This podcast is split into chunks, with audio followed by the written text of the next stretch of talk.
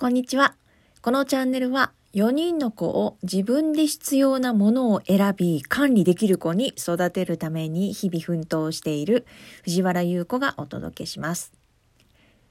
今日はクリスマスイブです。えー、今朝子供に今日のご飯は水炊きでいい？って聞いたらクリスマスイブやけんなんで和なん？ようやろ言って速攻で却下されました。なので今日はまだ買い物に行ってないけど、子供のリクエストのパイシチューとかね、唐揚げはめんどくさいんで手羽先100本。100本は多いか。50本ぐらいあればいいのかな、えー、もうホットプレートで焼いたりして、ケーキはこれから検索してみようと思っています。今日のテーマは、片付けなくちゃいけないと思うと嫌になるです。昨日もお話ししたんですが、えー、全国のね、住む場所も違う、価値観も違う中学生がオンラインでつながる、えー、オンラインアカデミー D スタジアムっていうのがあるんですね。私もそこに参加していて、昨日は中学生からインタビューを受けました。それである女の子が言ってたんですが、私は片付けが片付けをやらなくちゃいけないと思うととっても嫌な気持ちになります。でも、藤原さんはそれをやってますよね。どうしてなんですか？みたいなことを聞かれたんですよね。まあ確かにやらなくちゃいけないことなんだけど、実は私片付けをやらなくちゃいけないって強く思っていないな、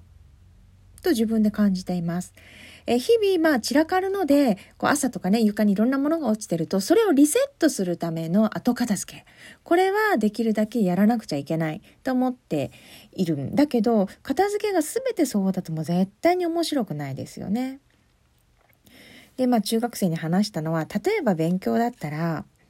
やらなくちゃいけない勉強せんといけんと思うともうものすごくこう嫌な気分になるじゃないですか。で例えば数学の問題ならちょっとまあやってみて少しずつ分かってきた。あこうだったら解けるかもしれない。あ解けた。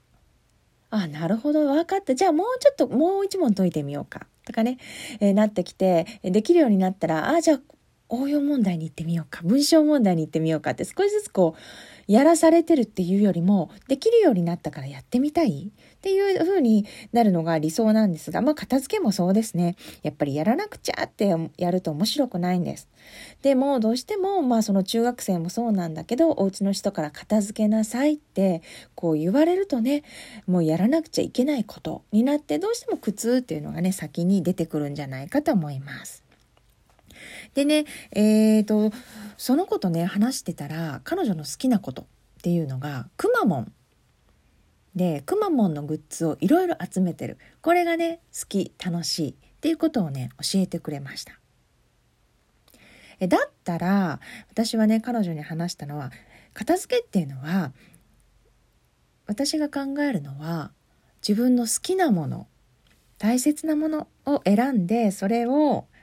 こう管理することなのでそのくまモンが好きならくまモンのたくさんあるグッズをどんな風に部屋の中に並べるかとか飾るかとかどこに置いていたらいつもこう自分が自分の目が届くかとかどこかに収納するんであればどんな入れ物に入れたらいいかとかどんな風にしまったら大事なグッズがぐちゃぐちゃにならないかとかまずそんなこう自分の興味があること好きなことから始めてみてはいかがですか？って話したんですよね。やっぱりこう苦行であると面白くないじゃないですか。で片付けってねそんな苦行ばっかりじゃないと思うんですね。え好きなこと大切なことを大切にすることも片付けだと思っているので、えいつもそういうわけにはいかないと思うけど片付けなくちゃばっかりだとね面白くないんでそんな自分の好きなもの大切なもの興味のあるものこれが今ぐちゃぐちゃな状態だったら大事にできてない状態だったらまずそこをどうしようか。ここから考えてみる。というのもありかなと思いました。えー、ということで、えー、片付けなくちゃいけないと思うと、まあ絶対に嫌になります。日々の中で片付けなくちゃいけない場面はもちろんあるけど、そればっかりじゃなくて、自分の好きなもの、大切なもの、これを今以上に、どんな風に大切にしたらいいかなって考えることから始めてみるのもいいかなと思いました。それでは良いクリスマスを。